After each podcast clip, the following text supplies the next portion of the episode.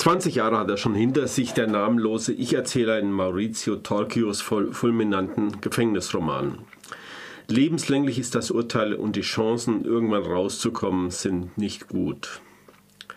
Er wird als Fahrer eines mit gefälschten Markenartikels beladenen LKWs verhaftet. Die Polizisten finden in seinem Geldbeutel das Zeitungsfoto einer entführten Frau. Diese hat er sieben Monate in einem abgelegenen Waldstück bewacht, nur er und sie Monate in einem primitiven Unterstand. Zitat Bevor ich sie freiließ, musste ich ihr von neuem beibringen zu laufen. Jeden Tag waren wir eine Stunde draußen, um Gymnastik zu machen. Das hatten sie mir befohlen. Ihre Muskeln verkümmerten zusehends, aber sie musste auf den Waldwegen bis zur Straße gehen können. Gehen. Ich bin es, der dir Essen bringt, Kleidung, Wasser zum Trinken und zum Waschen. Also muss ich auch derjenige sein, der dich wieder gehen lehrt. Damit du von mir weggehen kannst. Das tat mir ein bisschen weh, ein Riss im Herzen, der größer wurde. Zitat Ende. Das Zeitungsfoto im Portemonnaie, eine kleine Sentimentalität mit großen Folgen. Er wird für die Entführung verurteilt und kommt auf die Insel. In das Zitat Perfekte Gefängnis, wenig Ausbrecher, alle im Meer umgekommen. Er sitzt zwei Jahre und zwei Monate in Isolationshaft, als sie ihn rausholen versuchen, ihn in den Trakt für Schützlinge, also für Verräter zu stecken. Ihn, der jede Aussage verweigert hat. Er rastet aus und tötet den einzelnen Wärter, der ihn in den Verrätertrakt führen soll. Zitat Wer oben auf den Stockwerken sitzt, ahnt nicht, wie viel Wut man in Isolationshaft ansammelt. Sie plaudern, spielen Karten, treffen sich, um zusammen zu essen. Bevor ich im Hof tötete, hatte ich schon hundertmal im Kopf getötet. Ich war randvoll, zu Bersten gefüllt, überquellend. Ich versprühte Tod. Ich habe getötet, wie ein ausbrechender Geysir töten kann. Mancher tut es, weil er sich leer fühlt, ein Gespenst unter Gespenstern und weil er hofft, durch das Töten endlich auf einen Widerstand zu stoßen.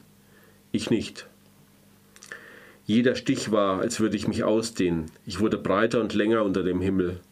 Und das Messer half mir, immer weiter vorzudringen, mir mehr, mehr Raum zu verschaffen. Zitat Ende.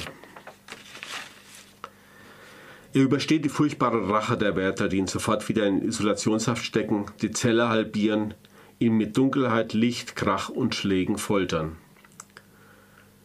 Aber nun bekommt er lebenslänglich ohne Bewährung und sitzt in einem anderen Knast in einem Nirgendwo an der Küste. Trotzdem hat er, wie die meisten, einen Rest an Hoffnung, dass die Gesetze sich ändern, dass es Begnadigungen gibt, denn Zitat keiner hat mehr Hoffnung als einer, der seit langer Zeit gefangen ist. Wenn du dich nicht umbringst, häufst du Hoffnung auf ein Danach an. Zitat Ende.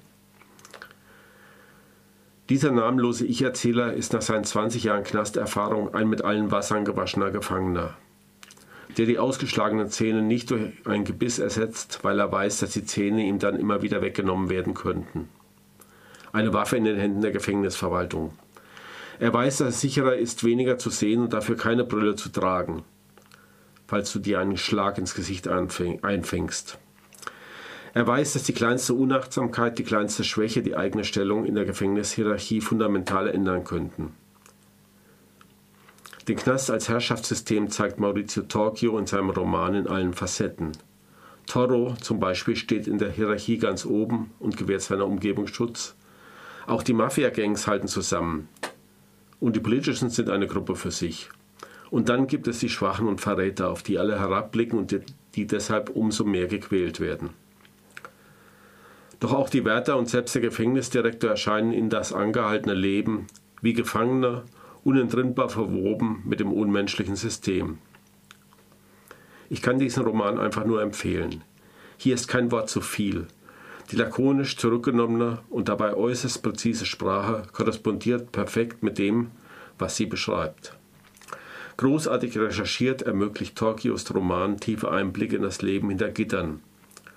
Und wie er sich hineinbegibt in das Seelenleben der Weggesperrten, ist einfach nur große Literatur. Maurizio Torchio, Das angehaltene Leben, aus dem Italienischen übersetzt von Annette Kopetzky, Zollnei Verlag Wien 2017. Es hat 239 Seiten und kostet 22 Euro.